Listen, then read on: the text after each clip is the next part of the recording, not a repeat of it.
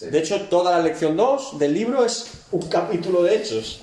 No va más allá, porque después ya empecemos con Pentecostés y con todo este tema. Entonces, ellos vamos a hablar de Hechos 1, ¿vale? Hoy vamos a hablar de Hechos 1. Muy bien. Y nos dice el libro de texto, y me parece muy interesante, que para entender Hechos 1 tenemos que entender justo lo que viene detrás de Hechos 1. ¿Y qué es? Es Lucas, último capítulo de Lucas, capítulo 24, y vamos a leer versículos del 45 al 53 rápidamente. Y vamos a ver cómo Lucas explica el final, la ascensión de Jesús y los últimos palabras de Jesús, ¿no? que aparecen en rojo. Dice, entonces les abrió el entendimiento, Cristo, para que comprendiesen las escrituras. Y les dijo, así está escrito y así fue necesario que el Cristo padeciese y resucitase de los muertos al tercer día. Y que se predicase en su nombre el arrepentimiento y el perdón de pecados en todas las naciones, comenzando desde Jerusalén y vosotros sois testigos de estas cosas, he aquí yo enviaré la promesa de mi Padre sobre vosotros. Recordemos este versículo 49. He aquí yo enviaré la promesa de mi Padre sobre vosotros, pero quedaos vosotros en la ciudad de Jerusalén hasta que seáis investidos de poder desde lo alto.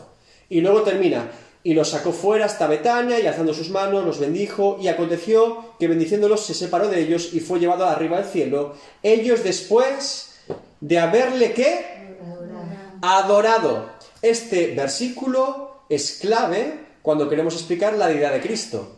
Siempre es la pregunta, ¿Jesús era Dios? ¿Jesús solo era hijo de Dios? ¿Por qué Jesús nunca dijo soy Dios? Bueno, este es un versículo claro que podemos utilizar como argumento evidente de que Jesús es Dios porque dice que lo adoraron. Y después sigue.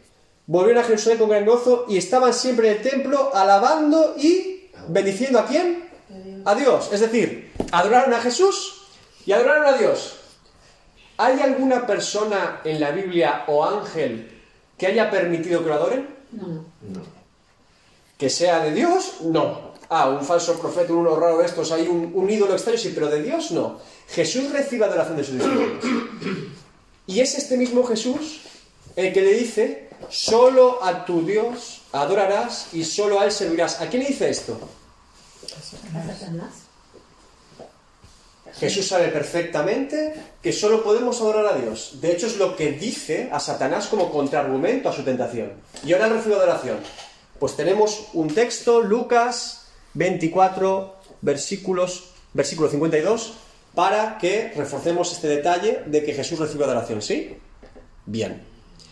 Luego, en el punto 2.1, da una serie de orden de cómo serían las cosas y lo pone en cuatro puntos. ¿Lo recordamos? el primero es la promesa. ¿Después qué más? Venga, perezosos.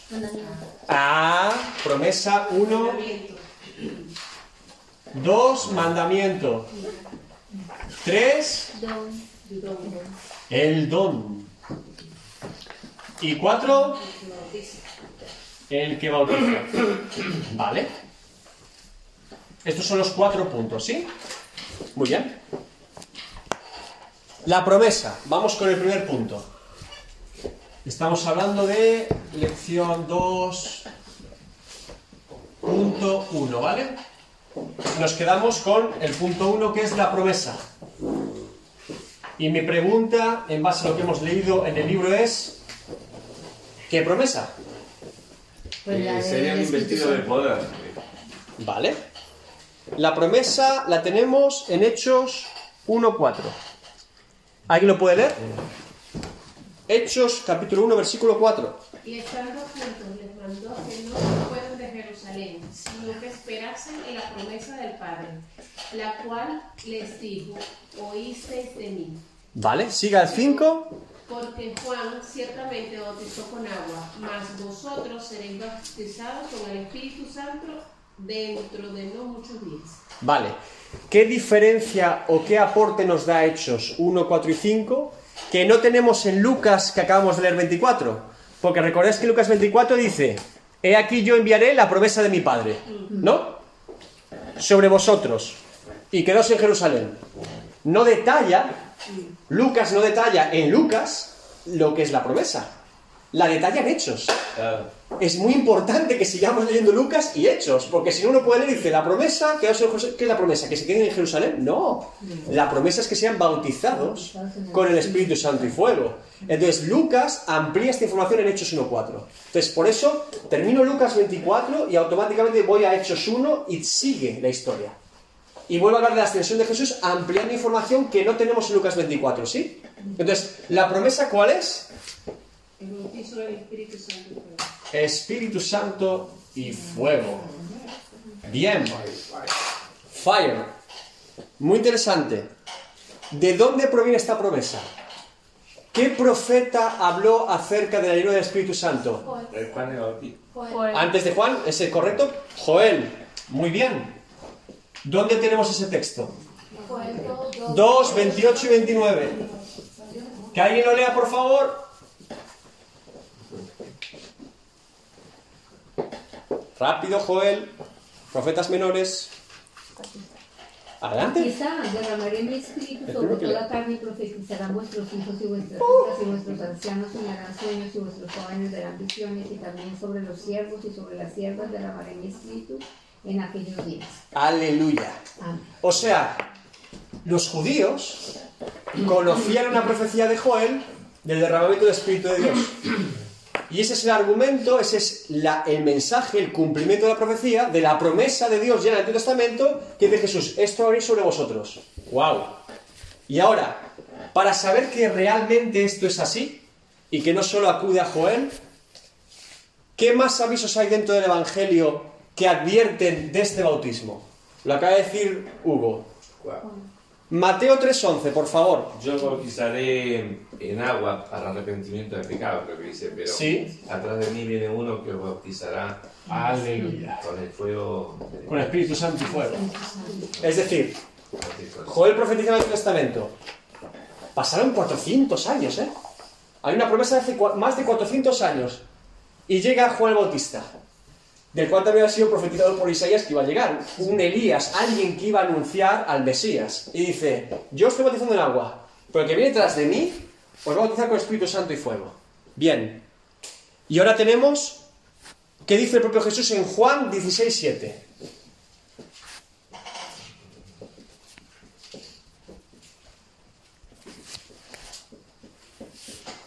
Pero les digo la verdad, les conviene que me vaya porque si no lo hago, el consolador no vendrá a ustedes. En cambio, si me voy, se lo enviaré a ustedes. Es decir, no puede venir la llenura del Espíritu Santo hasta que Jesús. Entonces tenemos el cumplimiento de la profecía de Joel, el cumplimiento del aviso. Pero yo tengo ahí una duda. ¿Vale?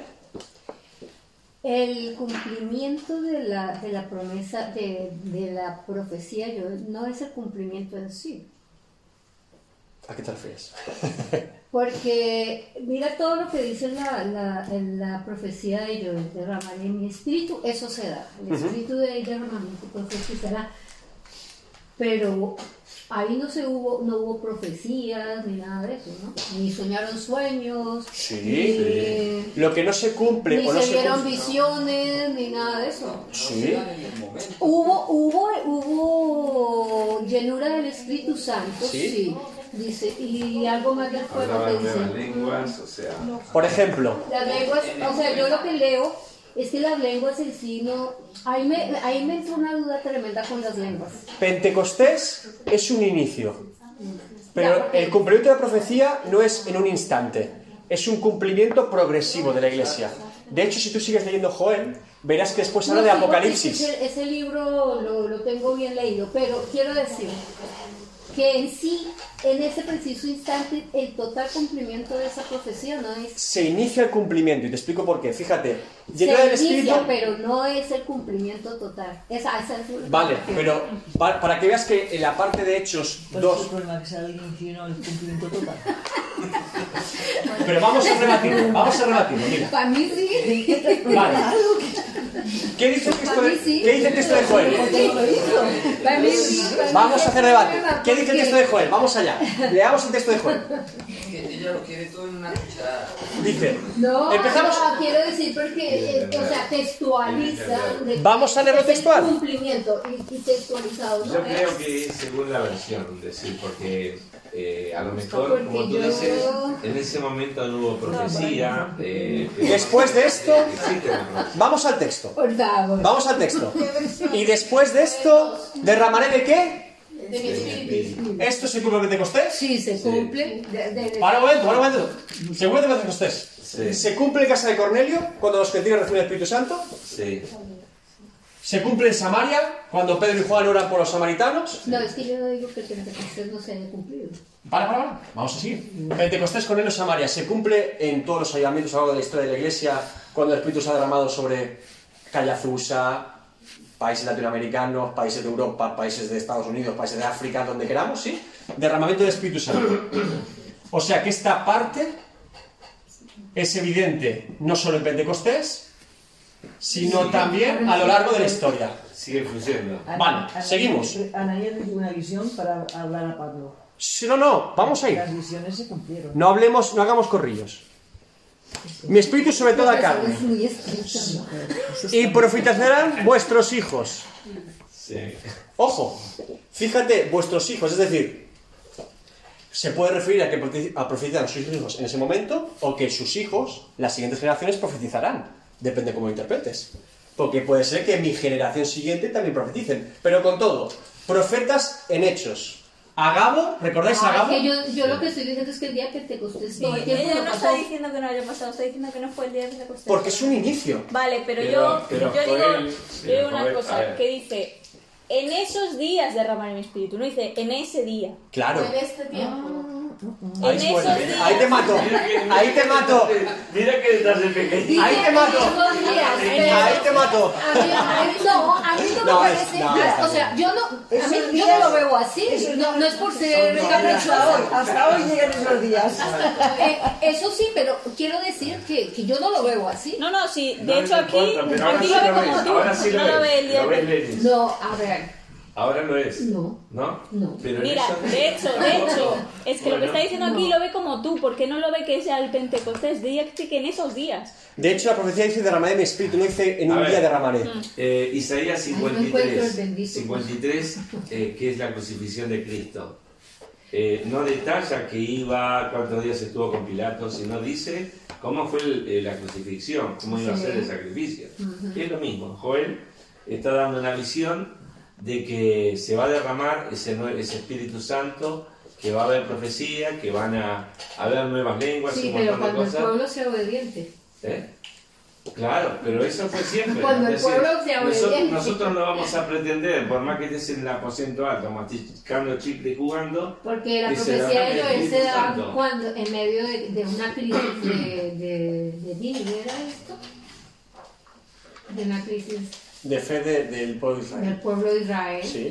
Y, y estaban pobres y, y estaban... Las profecías tienen cumplimiento muchas veces en el, en el periodo No. inmediato de Israel, en el periodo de Cristo y posterior. El tema es, si yo interpreto a la luz del texto, puedes interpretar y decir, vale, derramaré de mi espíritu se refiere a derramaré hoy, que en un día pasa todo.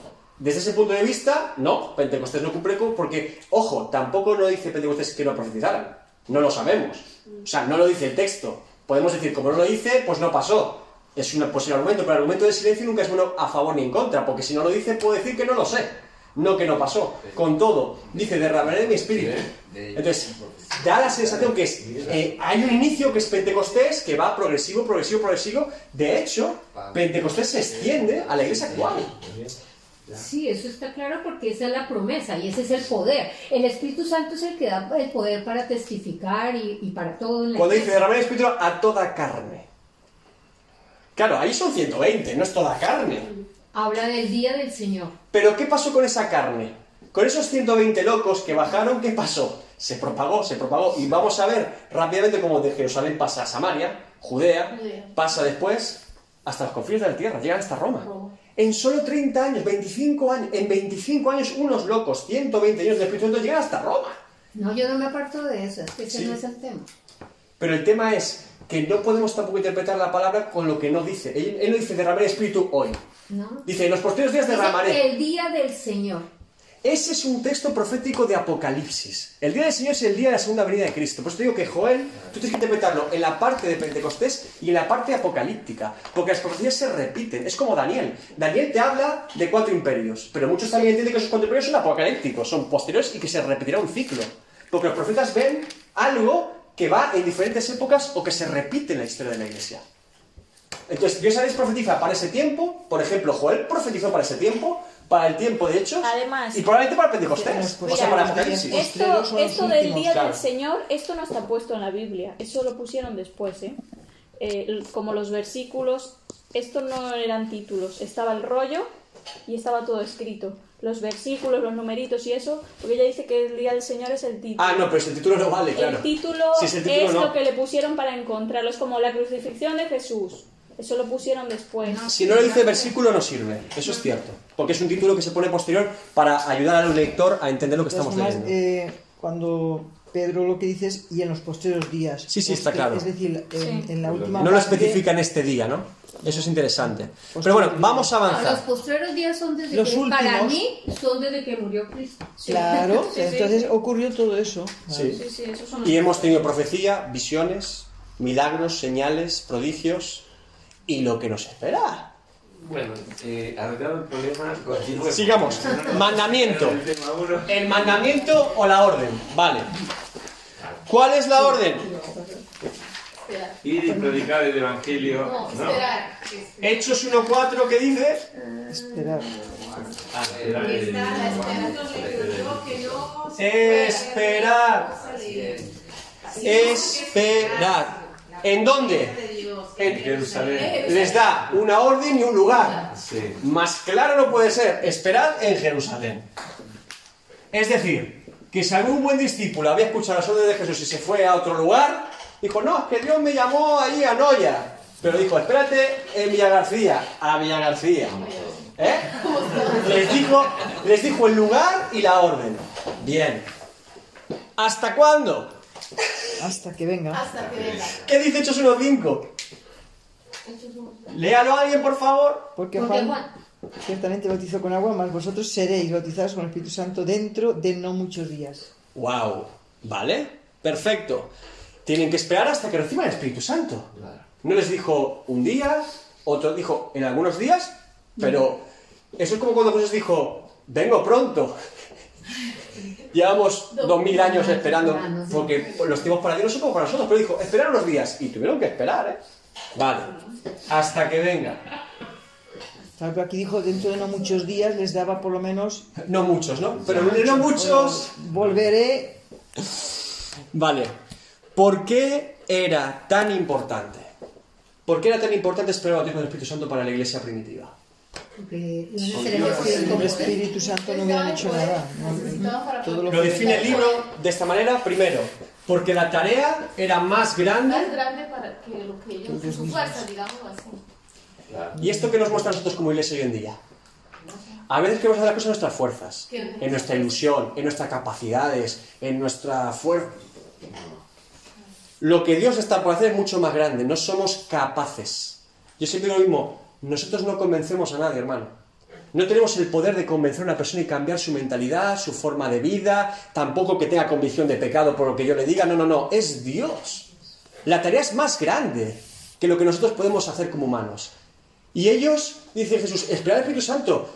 Imaginaos a esa gente sin el Espíritu Santo yendo a Jerusalén a predicar. ¿Qué hubiera pasado? Imaginaos al Pedro antes del Espíritu Santo, ¿no? Que predica allí en Jerusalén. ¡Oh, hermanos, escuchen ustedes! Han crucificado al autor de la vida.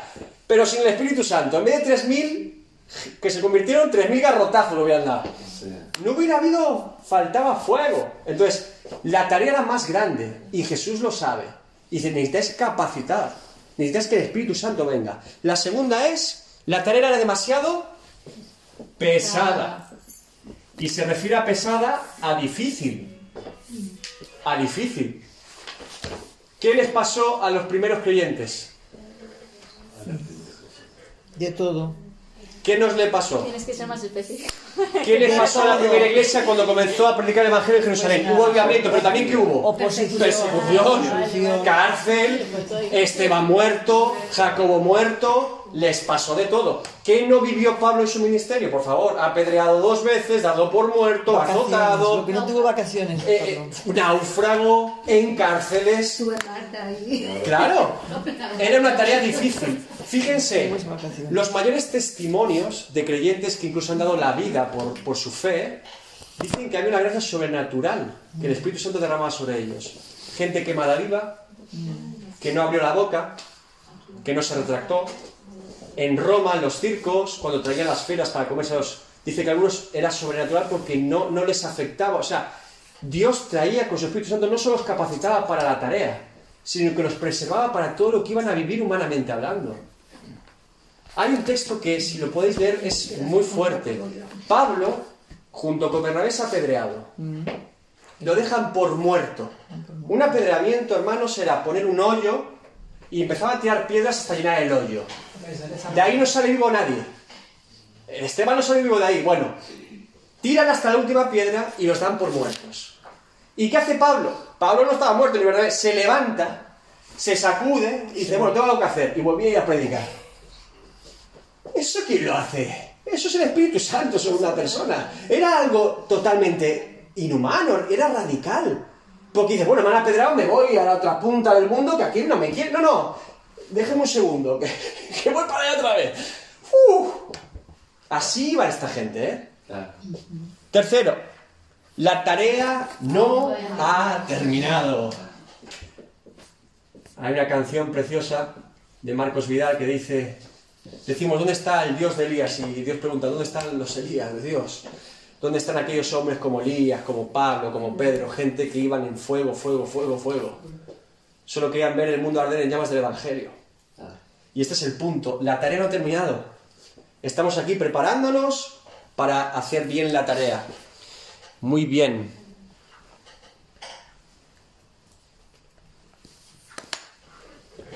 Tres. El don. Y el don no se refiere a un señor, sino a un regalo. ¿Sí? El don. Muy bien. Tres. El don. Vale. ¿Quién da el don? ¿Quién? Jesús, Jesús. ¿Quién bautiza Jesús? El don.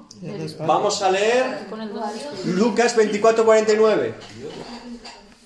49. Don es la promesa que dio Dios. Sí. Lucas es nuestro 21. El Padre. El 24, Padre. 49. El Padre da el don.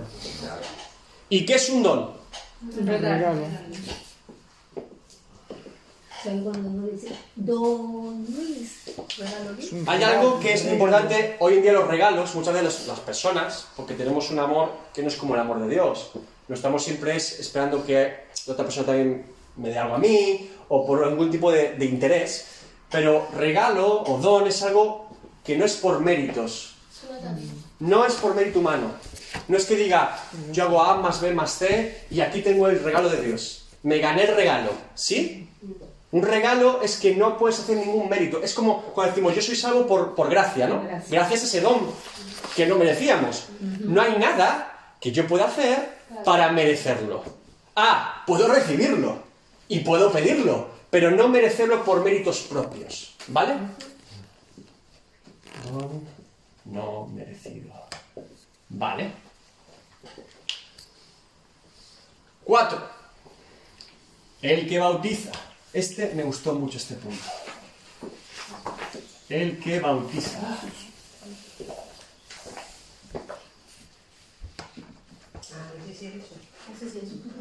Ah, ahora sí. ¿Quién bautiza en agua? Antes de, de fuego, en agua. ¿Quién bautiza en agua hoy en día? El pastor. Pastor. O un Un obrero. obrero, un creyente. Y si es la católico romana, un cura. Vamos a poner pastor, ¿vale? O obreros. O persona responsable. Bien. Ese se bautiza en agua. Y cuando una persona es bautizada en agua, ¿qué es lo que hace esa persona? Esa persona se, Se abre. O sea, Eh, Exacto, pero ¿cuál es el simbolismo? El simbolismo evidentemente es una vida antigua y una vida nueva. Pero ¿qué tiene que hacer la persona cuando se... Ah, que los dos hagan O sea, literalmente la persona se, se tumba Sí. Y Se el deja, pastor se obrero deja. se deja. Se deja bautizar. Se deja, se rinde. Tienen que estar de De acuerdo. acuerdo. Tú imagínate un pastor un poco cafre que dice, ¡ah! Lo dejo caerse. Se va a caer. Sí. Pero él confía, confía en que va a ser sostenido y que va a ser Levantado. puesto en el agua y vuelto a levantar. Sí, Sí. hay un acto de rendición del que se bautiza. Bueno, igual dicen, no sé si es verdad, que los judíos se bautizaban no para atrás, se bautizaban Para adelante. Para y está. adelante. Porque para atrás la gente con el tema No, de y, tragar y agua. que eso también se, se humillaban, porque en vez de hacer así, hacían así y se bautizaban. Se y es como que te estás arrodillando en el agua. Sea que, no fuera, si está sea que fuera hacia atrás o hacia adelante, el Es bautismo humillación. simboliza una humillación. Una humillación. Es un acto de humillación. También simboliza, ah, lo hablábamos cuando tocamos el tema del bautismo, de, de lo que tú acabas de decir, que es, eh, simboliza como la muerte en Cristo Sí. y Sí. la nueva vida en Claro, pero Cristo. a- en el- Las cosas que te pasaron, he ¿no? aquí todas son hechas nuevas, una nueva edad de Cristo. No, No- y siempre que dice que se postraron a sus pies, dice cayeron rostro en tierra. Pues oye, no para próximo atrás. bautismo hacia adelante. Como queréis hacer el bautismo. Mientras no me pidas bautizar infantes, todo está bien. Por ahí ya no. Mientras no sea infantes, está bien. Si ya el juego de alzacuellos y pinga, niño, pim pam. Bueno, vale lo que sea. Vamos para adelante. El tema es-. ¿Por qué, por qué digo esto? Porque el bautismo del Espíritu Santo es lo mismo. Requiere una humillación, una completa rendición por nuestra parte. Y esto nos cuesta. Mira, R.T. Kendall, que os lo recomiendo, su libro se llama Fuego Santo. R.T. Kendall, voy a poner rojo, pues comentario mío. Este hombre es reformado de la iglesia de Westminster Chapel, discípulo de Joy Jones. Kendall en Fuego Santo dice que él cree y está convencido que el don del Espíritu Santo, el hablar en lenguas, es muchas veces el primer inicio de nuestra relación con Dios en lo sobrenatural, porque requiere ser humillados incluso públicamente. Que requiere que estemos expuestos a hacer el ridículo. A que no tengamos vergüenza de hacer el ridículo, porque al final hablar lenguas extrañas y, y que no entiendes ni tú muchas veces puede ser algo ridículo, incluso fuera de lugar. Y esto muchas veces se ha malinterpretado en las iglesias pentecostales, es verdad, porque ha habido excesos, pero realmente yo estoy muy de acuerdo, porque la persona está tan rendida a Dios que dice, mira, yo, Dios mío, yo quiero de tu Espíritu Santo, no me importa, mu- mu- no me importa muy bien lo que va a pasar, cómo va a quedar, cómo voy a quedar yo, no me importa cómo voy a quedar yo delante del hombre, me importa cómo vas a quedar tú, cómo voy a acercarme más a ti. Y este punto nos ayuda a entrar de manera reverente delante del Espíritu Santo. ¿Sí? Exacto. También hay otra, otras situaciones, por ejemplo, risa, ti caes al suelo. la- Hay unas manifestaciones muy particulares. Yo siempre digo lo mismo. La gente dice, bueno, es verdad, porque siempre vemos lo mismo. Cuando hay excesos, decimos, Dios no hace nada de esto, porque hay un exceso. No, un exceso se debe corregir. Si hay un exceso fuera de lugar, la iglesia es un lugar de orden, el pueblo es un lugar de orden. Se puede corregir el exceso y también ver el fruto de eso. Pero yo no puedo coger eso y decir, todo es así. Ya Dios no puede obrar así.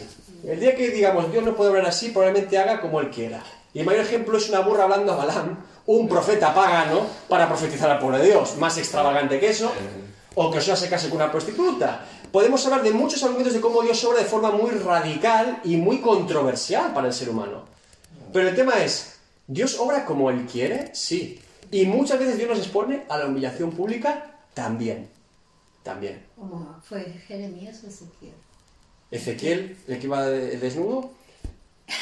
Es que hay muchos. Comía Es excremento. que el que comía excremento. Cocinaban excremento, no comía excremento. Porque le pidió que no fuera. No, que Porque cocinaban sobre el excremento. Sí, Él pidió que no fuera de hombre y que fuera de animal. Sí. Pero hay- los profetas son un gran ejemplo. Pero lo que quiero decir con esto es que al final lo que importa es que yo asuma, Dios mío, haz como tú quieras. Y también tenemos el error pentecostal muchas veces de que sea algo muy dramático, ¿eh? Que también es nuestro error, hay que reconocerlo. Siempre queremos los fuegos de artificio. Elías es el profeta con más fuegos de artificio, traía fuego del cielo. Y en un momento de crisis espiritual Dios le dice, mira, no estoy en el viento, no estoy en el terremoto, no estoy en el fuego, estoy en el susurro apacible. Yo quiero el fuego, el viento, el terremoto, el susurro apacible, lo que Dios quiera. Si lo importante no es estar con Dios, es profundizar más en Dios. Que Él se mueva como Él quiera.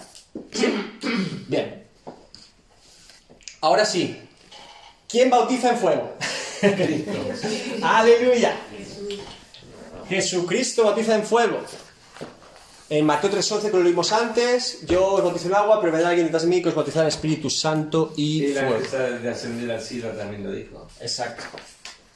Sí, sí, es algo en lo que persiste todo el anuncio del Espíritu Santo para la iglesia. Bien, la obra de la iglesia.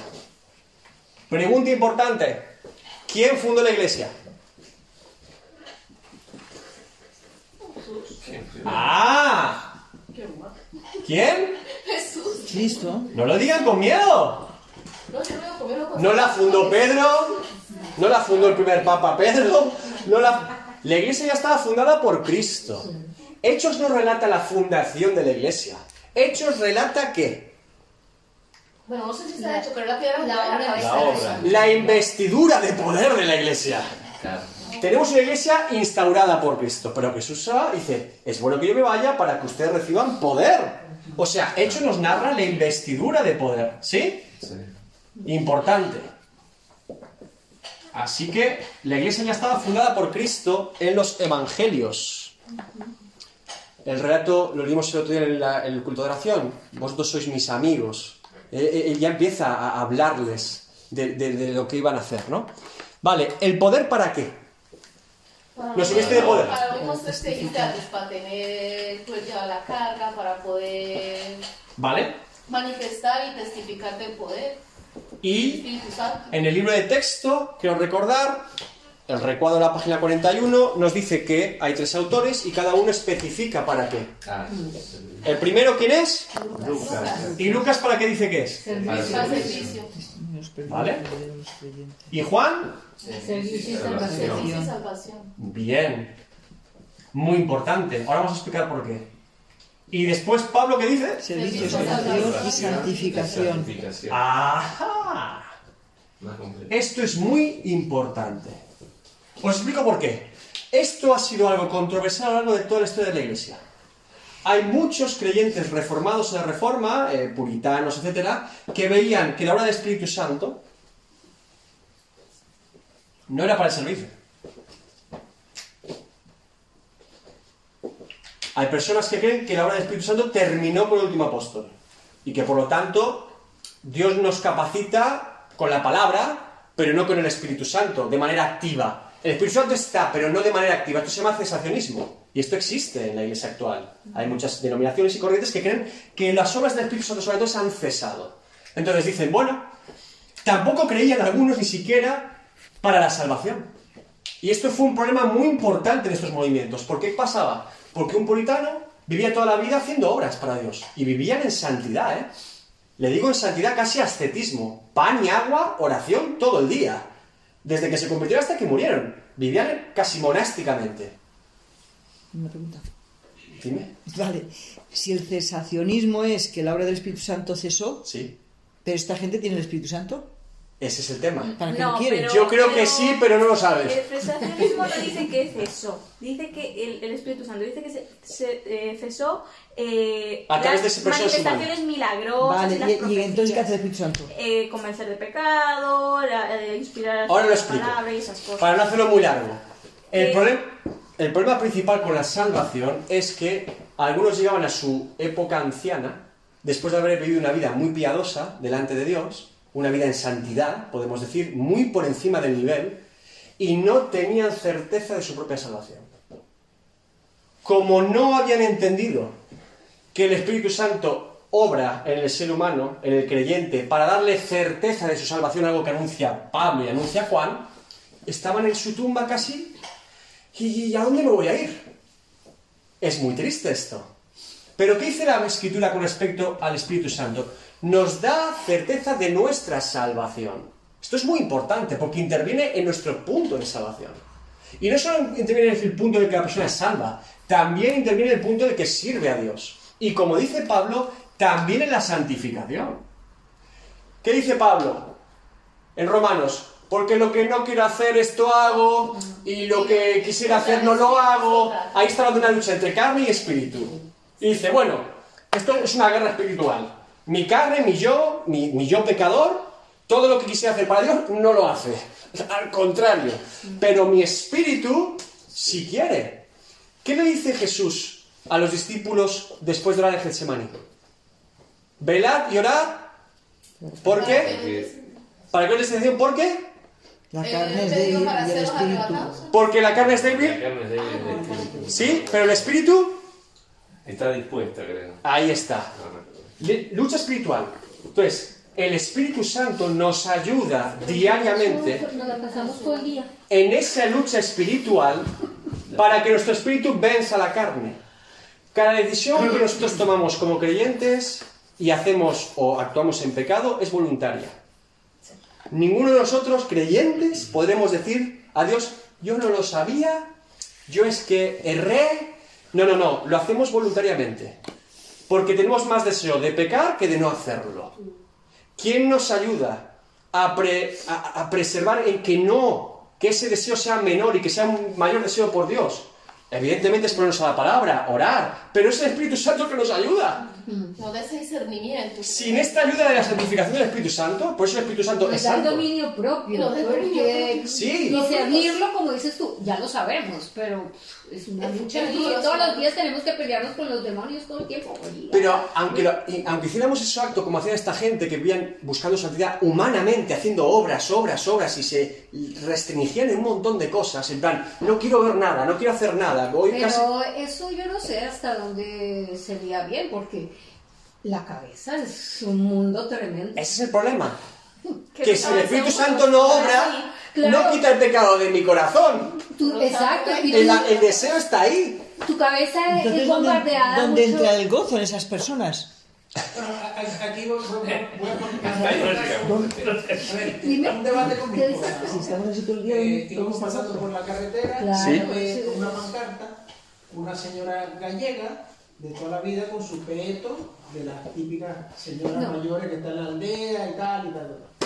Entonces surgió el tema del machismo. ¿Pero por qué no? ¿Qué tiene que ver eso con lo que estamos hablando?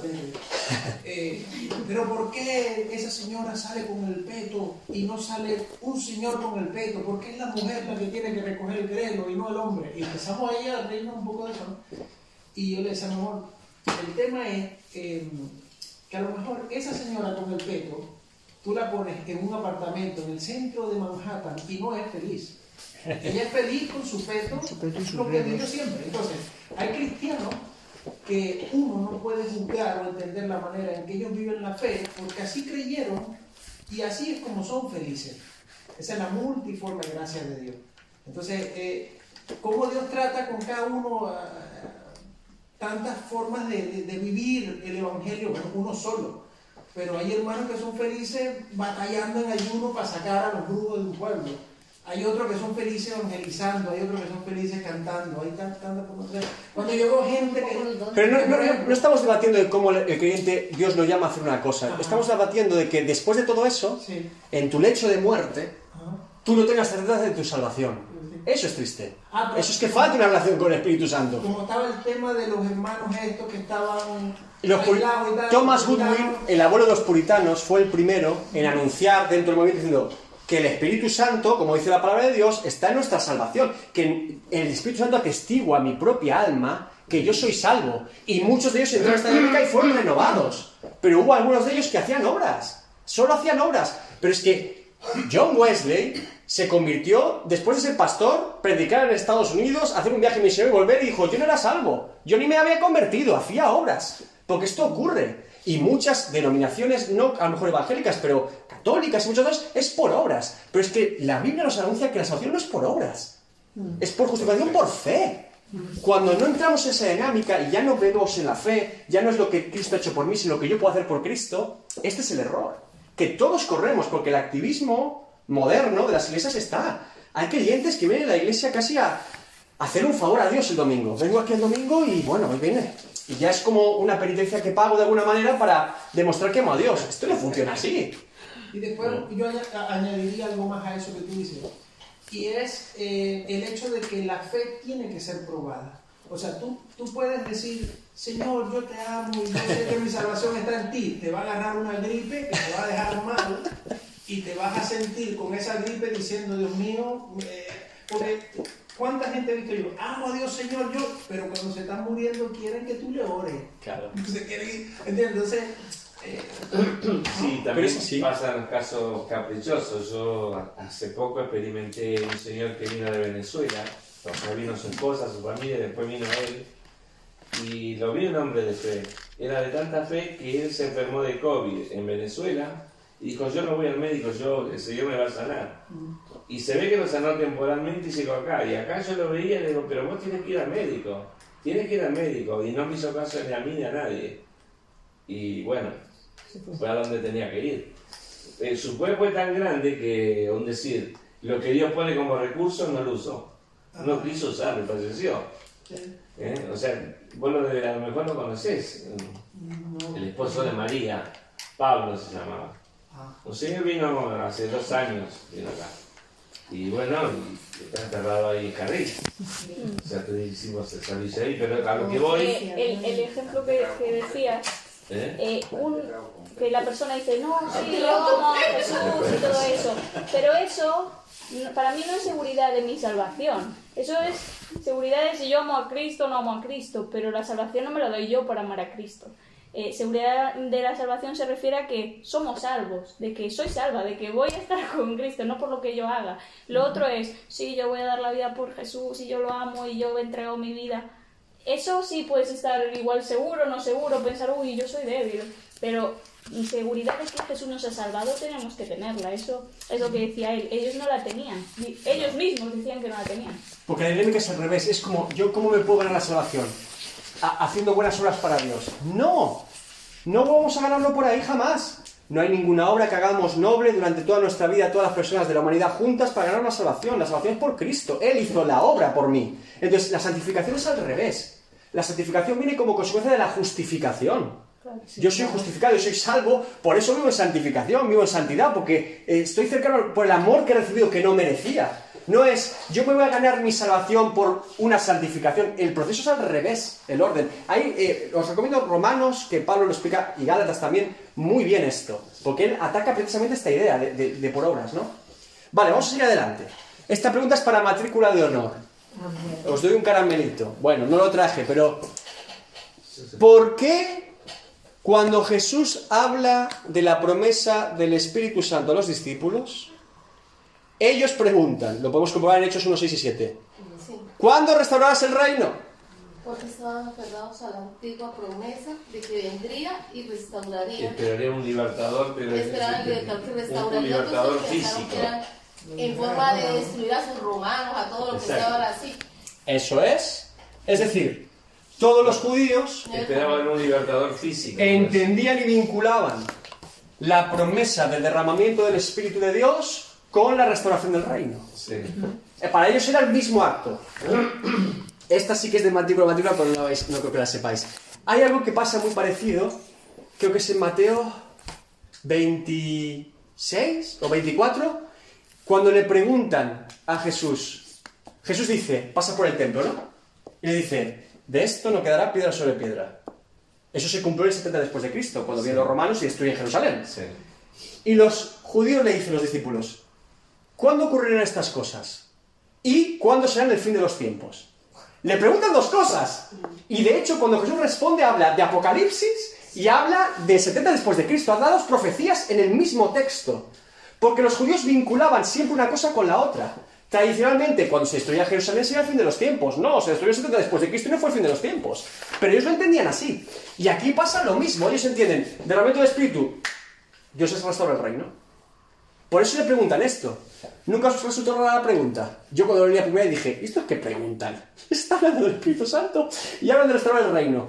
Para un judío era normal vincular la profecía de Joel del derramamiento del Espíritu a que Dios restaurara su reino. ¿Sí?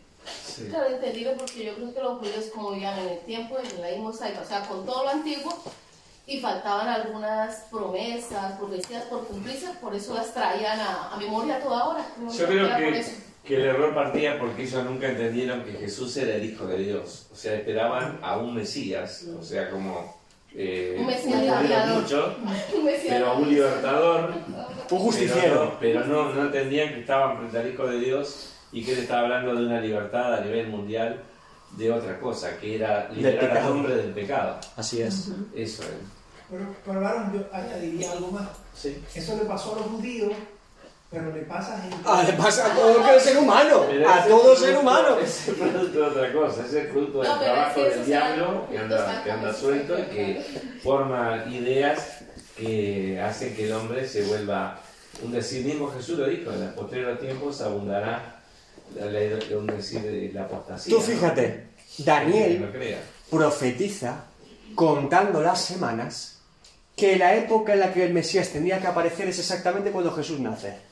Desde que se construye el muro con Nehemías en Jerusalén, la segunda reedificación de Jerusalén, y cuando se cumple, se cumple exactamente en años, 430 años. Una persona que escudriñara las escrituras. Por eso a veces dice que Jesús les hablaba y gente como Nicodema escudriñaba, dicen, a ver, ¿qué pasa aquí? Aquí, o sea, ¿puede ser el cumplimiento de los tiempos? ¿Puede ser que, que- que sea la época del Mesías? Sí, sí, pero no lo veían, sus ojos estaban cegados. Conocían mucho la ley y los profetas, pero no lo suficiente. Por eso Jesús todo el tiempo, Mateo es el gran experto en esto, porque es una carta a los judíos, todo el tiempo dice, como las escrituras dicen, como las escrituras dicen, como profetizaron, como Salmo dice todo el tiempo, argumentando cómo el Mesías estaba cumpliendo todas las profecías hechas para él. ¿Sí? ¿Cómo podemos ser testigos? ¿Qué dice el texto? Eh, dice que me seréis testigos en Jerusalén, Judea. ¿Pero cómo? ¿Qué tenemos que hacer? Eh, tenemos que predicar Ah. ¿y qué más? Llevar las buenas nuevas y bautizándolos en el nombre del Padre, del Hijo y del Espíritu Santo. Y da una segunda apéndice que es siendo testimonio. Nuestro testimonio. Y les digo un secreto. Una no puede ir separada de la otra. No. Nunca hagamos una cosa sin la otra y una sin la otra. Porque si no nos falla algo. Si yo predico el Evangelio y hablo de un Dios de amor, de gracia y misericordia, un Dios de santidad justo, y yo soy un carnaza y hago lo que yo quiero, la gente escuchará, mirará y dirá, Esto no. no se corresponde lo que habla con lo que es. Del mismo modo que si yo tengo un testimonio, una moral cristiana muy buena, yo no robo, ¿eh? Yo no mato. Yo aparte te cedo el paso y, y te dejo la silla porque es una señora mayor. Yo tengo una moral cristiana muy alta, pero nunca predico el Evangelio de Jesucristo. Eso tampoco sirve, hermanos. Y este es el principal problema de la iglesia moderna hemos adoptado la moral cristiana sin predicar a Cristo. Les recomiendo una película. Y eso que yo no veo películas muchas, pero les recomiendo una, cristiana. Se llama El que cambia los tiempos. Está en YouTube, en español, gratis. El que cambia los tiempos. Y aquí precisamente esta película trata de este tema. De cómo podemos decir, bueno, yo preservo la moral cristiana, eh, la ley de Dios, pero sin hablar de Dios, sin hablar de Cristo. No funciona. Y el mayor ejemplo lo tenemos en países como Estados Unidos, que la moral se mantuvo durante un tiempo hasta que ya no se mantuvo más. Porque si tú quitas a Cristo de la ecuación, no tiene sentido. Yo te puedo decir, robar está mal. ¿Quién lo dice? La ley, tú, yo. Robar hoy está mal, a lo mejor dentro de 100 años está bien. ¿Cuántas cosas han estado mal hace 100 años y hoy están bien a la luz de la moral actual? Robar está mal porque Dios dice que está mal, porque es pecado y Cristo anuncia que está mal. Ah, alguien dice que está mal. No podemos sacar a Cristo de, de la, de la moral cristiana. Si no falla, entonces, predicar el Evangelio y testimonio. Testimonio para predicar el Evangelio. ¿Sí? Bien. Tenemos también las cinco etapas de crecimiento de la iglesia. Eso es un cuadro de la página 43 con nombres y fechas. No os voy a explicar eso, lo tenéis en el libro. Es interesante porque os da un mapa. Sí os puedo decir, como anécdota, que cualquier movimiento misionero de la historia de la iglesia siempre ha sido capacitado con el Espíritu Santo. Y siempre me menciono a mis amados moravos que iban en llamas del Evangelio en barcos por todo el mundo. Algunos morían de camino en los barcos, no llegaban a su destino, a la India, al Caribe, a todos los lugares. Y se patearon todo el mundo predicando el Evangelio. ¿Por qué no se quedaron mirando al cielo esperando la vuelta de Jesús? Jesús le dice, vengo pronto. ¿Por qué no se quedaron así? Pregunta. Les dijeron que se fueran. Que espabilen. Vale, pero pongamos el caso de que no vienen los ángeles y les dicen, oye, marchaos de aquí. No habría nada de malo. Ah, obedecer. Oye, no, van a estar allí esperando que Jesús venga. Pero ¿cuál es el motivo de hechos? Porque les dio un mandato de que debían ir y predicar el evangelio a ¿A todo quién? el mundo, a, los discípulos. Porque lo que quiere Dios, lo que quería Jesús es que el día de mañana estuvieran todos los máximos posibles mirando así como ven viene. No solo unos pocos. Claro. Esta es la lógica. Ir y predicar a todo el mundo, a toda carne, para que todo el mundo un día esté esperando que Cristo venga. ¿Sí? Bien. También porque entiendan que se predicaba salvación. Y que todos, la mayoría de personas dice, Él murió para salvación de muchos, no de pocos. Muchos. Y concretamente de la predicación del Evangelio, hay una oración que cuando yo la leí de Jesús, yo dije, Señor, gracias porque estabas orando por mí en particular. Cuando Él dice, y los que van a creer por la predicación de estos. Sí, aleluya. Ahí estaba yo Aleluya. metido. Todos somos la consecuencia de una predicación de otro hasta que llegó a nosotros. ¿Es así?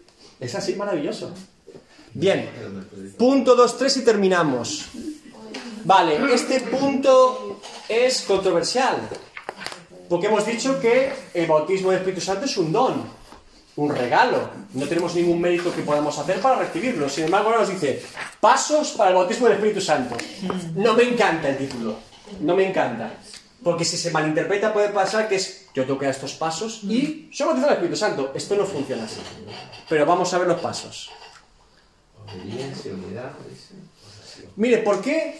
Fíjese, ¿por qué Dios en cosas como la salvación, el bautismo del Espíritu Santo, regalos que nos da por pura gracia de Él, no hizo una fórmula? No dijo A más B igual a C y usted lo obtiene. ¿Por qué? Porque sobrenatural en cada uno trabaja de una manera distinta, yo creo.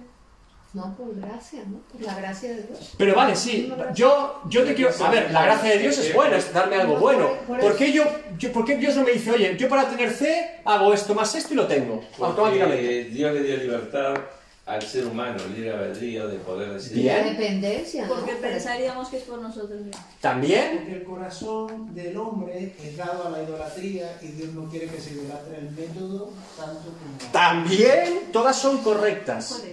No, no, todas son correctas. No, quería. Lo, lo he puesto a foro. Estaba esperando la correcta. No, no, no. Yo lo que quiero decir es que. Yo no puedo. Yo quizá no estoy preparado para el regalo. Imagínense por un instante una persona que no se ha arrepentido de sus pecados, ¿vale? Que no, no tiene ningún acercamiento a Dios por amor, ni, ni ha entendido que es pecador. Y Dios dice: Toma la salvación. ¿Qué va a hacer con ella? ¿No la va a entender? ¿No la va a valorar? ¿No va a vivirla? La va a tirar como dice cuando las peras son tiradas a los cerdos. Es como, ¿qué hace esta aquí? Yo no, yo no quiero un Dios. Hay un proceso, en ese punto de vista sí entiendo al autor cuando dice esos pasos. Hay un proceso interno en nuestro corazón que sí se debe producir para aceptar el regalo. Porque si no, no entenderíamos ni el regalo, ni su propósito, ni nos haría bien. Entonces sí que hay un proceso interno que tiene que producirse en nuestra vida. Al igual que con la salvación. ¿Hubo un acercamiento a Dios? Sí. ¿El Espíritu Santo trajo convicción de pecado? Sí. ¿Eso nos llevó a arrepentirnos? Sí. ¿Creer en Cristo? Sí. Y obtuvimos el regalo. No son pasos automáticos, porque en cada persona, como dijo Damaris, es diferente. No todas las personas tienen el mismo entendimiento ni la misma manera. No es una fórmula de A más B igual a C. A mí a lo mejor fue A más B más C, y en César fue A más B más C más D más E más F más G, toda la abecedario. Sí, pero llegamos al punto, porque Dios es el que derrama la gracia en el momento perfecto. Entonces, con el Espíritu Santo ocurre lo mismo. Aquí nos da una serie de pasos que sí nos ayudan a ver lo que es necesario para estar preparados para recibirlo. Que nos ayudan a prepararnos. Y esos pasos están bíblicamente en todo lo que vivieron esos 120 locos en un aposento alto. Yo siempre digo lo mismo. A lo mejor cuando llegó había uno yéndose al Uber a coger la- las pizzas. ¿Te imaginas qué desastre? Todos los días juntos allí, de repente uno, bueno, voy a hacer la lavandería. ¡No te vayas! ¡Que te lo perdiste! Vale, ¿cuáles son esos pasos? Primero, Obediencia. ¡Ajá! Obediencia. En todos los niveles que eso implica, hermanos. De hecho, dice que Pablo que cuando Jesús resucitó se apareció a más de 500. Solamente habían 120. Ah, Eso le- yo quiso decir que yo leí un comentario Que no precisamente estaban nosotros. Hay gente que no está. Exacto, que 380. sobre 500 personas y los que estaban 380 no estaban. Pero eso es como el que dice, yo si viera un milagro creería. Y Jesús le dijo, cuando habla de, de Lázaro y del hombre rico, crees, dice, si resucitaras a Lázaro, mis familiares querían, dice, no te equivoques, tuvieron los profetas y la palabra. Si no creían con esto, no crean con un milagro resucitado. Hubo diez leprosos, solo uno vino a dar gracias a Dios. Y no es que un tipo vio un milagro, es que él sufría la lepra y Dios lo sanó. Y no se volvió a Cristo a dar las gracias. De diez, uno que había vivido en la sanidad. No es que la viera, no, no, la vivió él, ya no tenía lepra. Entonces, claro, ahí está muchas veces la cómo el ser humano es obstinado. Y no todos creerán. No todos serán salvos, hermanos. No es... Porque mucha gente ha recibido, por ejemplo, sanación Sí, y no necesariamente se convierte en No. Entonces, y a veces preguntamos, Señor, ¿por qué este los sanación se convirtió y el que... Y el ah, que no se cree sanó? no se sanó. Dios es soberano. No, no, y tiene un propósito, claro. pero ah, es esa controversia. Entonces, Claro. obediencia a todos los niveles. Pablo dice, todo me es lícito, pero no todo me conviene. Hermano, yo no sé lo que me lícito y lo que me conviene. Ore a Dios. Ya le digo yo que Dios se va a decir. Si para usted la televisión es pecado, Dios se va a decir a usted. Yo no digo que la televisión sea pecado, pero a lo mejor Dios le dice, no encienda más ese aparato. Y yo lo creo. Ah, no, yo no me estoy aquí dándole a usted con un latigazo. Es que es algo personal. Pero créame que ya no solo es una lista de pecados claros en la Biblia. Dios va a empezar a profundizar más en su vida. Y a lo mejor hay cosas que a usted no le hacen bien. Y Dios lo sabe y le dice, obedece. Pero es que yo quiero más de ti. Obedece. Pero es que yo quiero esto sin obedecer. No es posible. Porque no estás preparado para el don. ¿Para qué quieres ser capacitado? ¿Para hacer lo que te dé la gana? Yo no quiero tener diablos. La obediencia me ayuda a estar sometido a Él. Entonces, cuando Dios derrame el don, Señor, yo quiero sanar enfermo. ¿Para qué? ¿Para hacerte famoso? ¿Para cobrar dinero? ¿Para predicar cualquier... ¿Para qué? Si yo no obedezco en Dios, ¿para qué estoy pidiendo algo que a lo mejor ni siquiera me hace bien? ¿Sabe que hay hermanos que han tenido misterios que los han matado? Literalmente, les han destrozado su hogar, su familia, su matrimonio, su vida. Y algunos se perdieron. Y vieron cosas fuertes en Dios. Fueron un canal en el que Dios usó, pero no acabaron bien, porque el don les sobrepasó. Entonces, obediencia, porque forja nuestro carácter. ¿Qué más? Unidad. Amigos, a a yo sé que el texto es muy romántico, decimos 120 allí, una comunidad hippie, todos. Hola, ¿qué tal, Pedro? Vamos a orar juntos. 120, día 1. Y alguno diciendo, Pedro habrá escuchado bien. ¿Qué hacemos aquí? El primer día, y era el primero. Día 2. Estos se han equivocado. Pero habrán visto a Jesús. que habremos escuchado bien. Estaban unidos, ¿eh? Esto para mí es un desafío. Es un desafío. Claro, es tremendo. Uh, La convivencia Porque de es- las cosas ahí es donde para mí que se, que se, se cribó, ahí se cribaron mucha gente. Y Claro. muchos no llegaron. Hechos, os pongo los textos, ¿vale? Para que podáis comprobarlo también. Unidad, Hechos 2.1 que decía. Cuando llegó el día Pentecostés estaban todos unánimes juntos. Unánimes juntos. Y hacen una vigilia que cuánto dura? Diez días. Diez días. Si sumamos los días completos en horas, porque hace un cálculo ahí interesante el hombre, 16 horas al día, porque estaban todo el día juntos, dormían, todo el día juntos, dormían. Dice que eso sería como tres años seguidos de cultos dominicales. Concentrados en muy poco espacio de tiempo. ¡Wow! ¿Cómo mola, eh? Yo estoy esperando el día que me digan algunos hermanos, vamos a hacer una vigilia aquí de una semana. Me tienen aquí con el saco, ¿eh? Se lo digo, me tienen aquí con el saco. Hasta que venga. Pero a veces, pero fíjese cómo somos, hermanos. A veces decimos, Dios mío, ¿por qué no dramas más hoy? ¿Por qué no hacéis más cosas hoy? Pero tengo que hacerme la comida. Ahora, ya una hora de culto. Uf, se está retrasando. ¿Somos así o no somos así? Pero Dios, derrama, derrama, pero derrama, pero tengo prisa. Esto no tenía otra cosa más importante que hacer, ¿eh? Esta gente no comía, esta gente no tenía responsabilidades, esta gente no tenía hijos, no tenía trabajo, no tenía una suegra enferma, no pero ahora había algo más importante.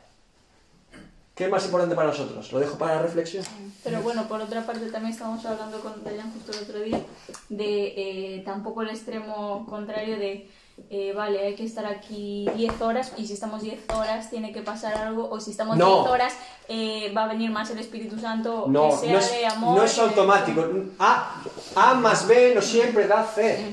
En Dios todo es nuevo, no, no es una fórmula. Insisto, no es lo que nosotros hagamos por Dios, pero es una muestra de nuestro corazón lo que sea ¿no? Es importante. una muestra como de obediencia, Claro. de sumisión, de... Pero lo tiene que poner Dios. Es decir, no, no es algo que yo pueda forzarme Es que yo decirle. creo que a veces... No es fustigarse, Es que no es tirarse latigazos. Yo creo que a veces confundimos la obediencia y la oración con bendición. O sea, doy esto y tengo a cambio Ese es esto. el tema. Es que ese es el tema. Quiero cosas a cambio Sí. si yo voy dando. Y no se trata de eso. Se trata de que siempre dé sin esperar nada a cambio. Y que no es una. que en Dios tampoco lo que decía la pastora, hay gozo. Es decir, yo no puedo ser un creyente fustigado. Llevo ayuno dos días. Dice, mira, que se te. Para eso no ayunes. Sí, ¿De verdad? Sí. No, no, no digas contar Jesús mismo dijo. No digas nada, que no se entere tu mano izquierda que tu mano derecha. Si es para esto, no. Ya, lo, lo que decía, a ver, que no podemos pasar mucho tiempo juntos, pero ¿qué calidad de tiempo pasamos? Evidentemente. Es O sea, ahí, ahí es, Ya. esa es la clave, porque podemos, por estar estamos. no. Nos aguantamos, pero Tiene que haber un propósito que sea espiritual. Es que, exacto, No es un club social. unidad, eh. Aquí podemos estar hablando de fútbol y de deporte o de, de qué sé, de- del primar, pero eh, tiene que ser algo espiritual, evidentemente. Lo que nos que es une. innegable, de una manera o de otra, eh, siempre va a tener que haber un sacrificio. Se suavice más o se suavice menos, la vida de Dios también implica sacrificio. O sea, no negamos la gracia, por un lado, pero tampoco negamos que a veces Dios nos, nos, nos pide cosas, ¿no? Y estas cosas que nos pide a veces somete incluso nuestro propio cuerpo, porque a cuántos de nosotros Dios no nos ha pedido un, un ejemplo, ¿vale? Mira, ayuna tres días o, o pasa la noche orando hasta las 6 de la mañana o, Claro. o haz este tipo de sacrificio. Entonces, lo hace porque Dios está contigo, evidentemente. Pero la gracia, eh, digamos que trabaja con la obediencia y obedecer a Dios también implica eh, sacrificio. Yo siempre digo lo mismo, la salvación es un don gratuito, no merecido. Dios lo, lo da para todo aquel que acepta a Cristo y lo confesa como Señor y Salvador. Todo lo demás en el reino cuesta. La unción tiene un precio. Porque como decíamos, no estoy capacitado para recibirla. Por eso muchas Dios no la da a cualquiera. La unción tiene un precio. Esa es la verdad. Pero ese precio no lo pensemos como algo de fustigarse a sí mismo. No, y que Es algo que, y que tú mismo te das cuenta que no hay nada mejor. O sea, que lo comparas con todo lo que el mundo ofrece, con todo lo que a tu vida pasa y dices, yo quiero más de esto, yo quiero más de Dios. No es- Y después otra cosa, gente que malinterpretó esto, porque eh, hubo personas que en, este, en esta práctica o este ejercicio de tener que sacrificarse, se fueron al extremo Claro. del punto de perderle la fe al sacrificio. O sea, mira, es que yo me maté y no pasó nada, entonces... ¿qué Ya no hago nada, me voy a la cara. Sí, sí, sí, Pero es que sí. la palabra también lo dice, porque es que a veces, por ejemplo, yo por lo menos, yo siempre he creído en el ayuno y la oración. O sea, las cosas que yo he recibido del Señor casi siempre han sido después de ayuno y oración. ¿Sí? Pero la misma palabra a veces, eh, a, a veces no, la misma palabra dice que el Señor dice, pues ya no quiero que ayunes más, porque hay gente que el ayuno lo hace como religiosamente, ¿sí me entiendes? Como que ya no, no tiene, ustedes. Sí, como que la gente ya aguanta esa hambre. ¿Sí? Porque es por obras, Y dice, ya, ya no quiero tus ayunos, ya no quiero, quiero es tu corazón. Dice el Señor, bueno, estoy para atrás. Porque el ayuno refleja una actitud de mi corazón. Si no lo refleja, mi corazón está ayunando. Eso es como el niño que está sentado porque su papá lo obliga y dice, pero por dentro estoy de pie. Es esa misma actitud. Estoy sentado, pero por dentro estoy bien de pie. Entonces no, no, no, no se corresponde lo que estás haciendo el niño con lo que hay en su corazón. Tiene que haber una concordancia. Cuando eso concuerda, fuego. Y escucha, David, el mejor ayuno que, que yo he hecho, cuando lo hago para otro. Claro. Cuando el que tiene el problema es otro. Es otro, de intercesión. Yo me meto yo la barriga para adentro. Sí. Seguimos.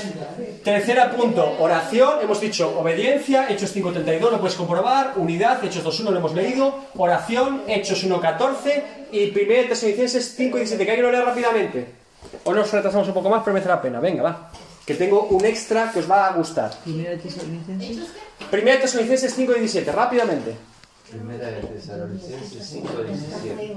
Orad sin cesar. Orad sin... Cesar. ¡Uh! En todo tiempo, en todo lugar, en toda ocasión. Estudio y aplicación de las escrituras. Esto me gustó mucho. Y lo vamos a cerrar ya aquí, pero vamos a hablar de esto. Bien. ¿Qué dice Hechos 1.16?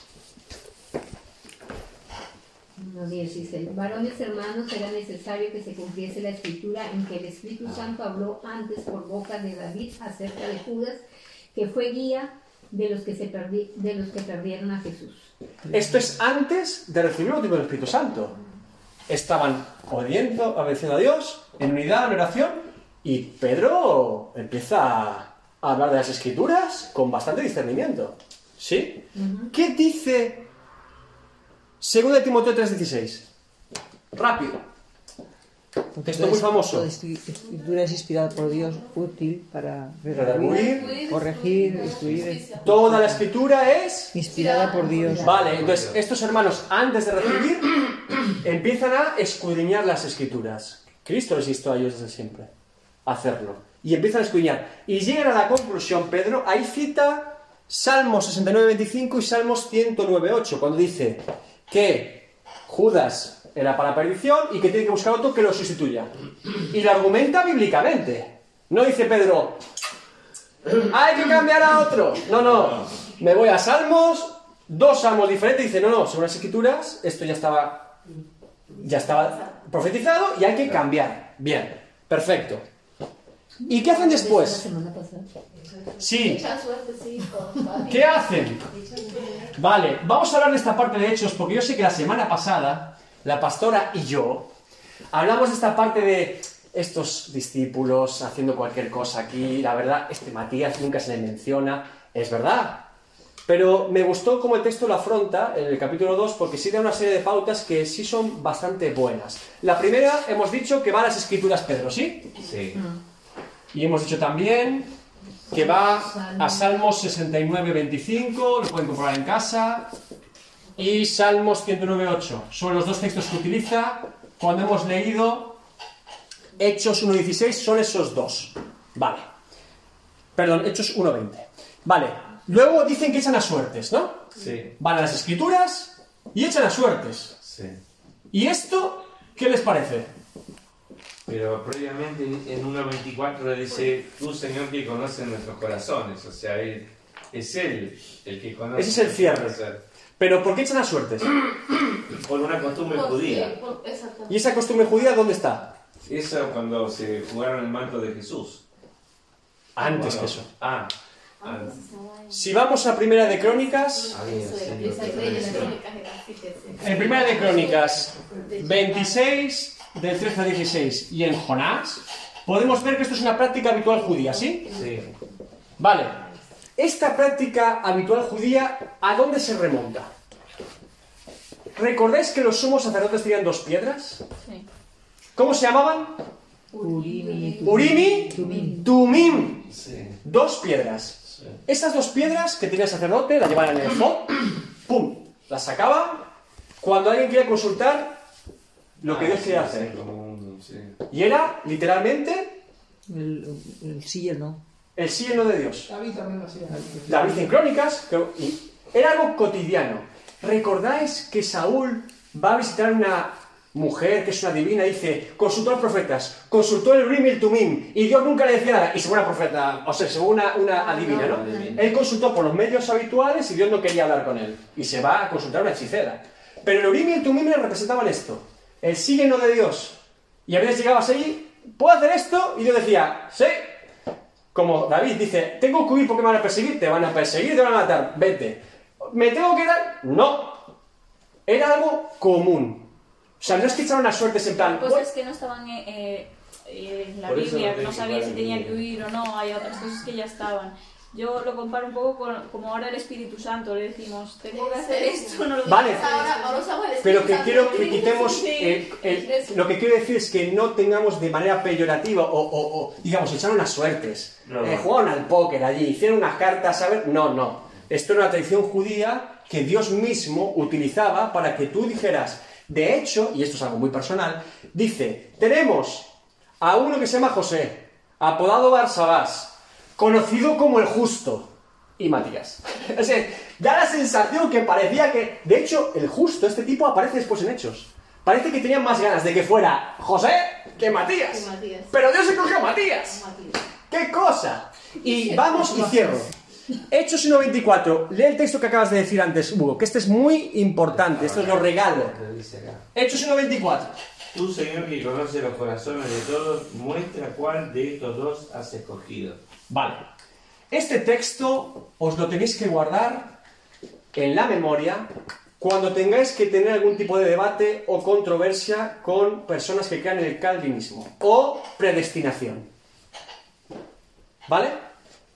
Arminio, Calvino, no vamos a entrar en este tema, pero para hacerlo resumido, hay personas creyentes, hermanos nuestros, pero que no tenemos este punto de doctrina común, que ellos creen que nosotros estamos predestinados.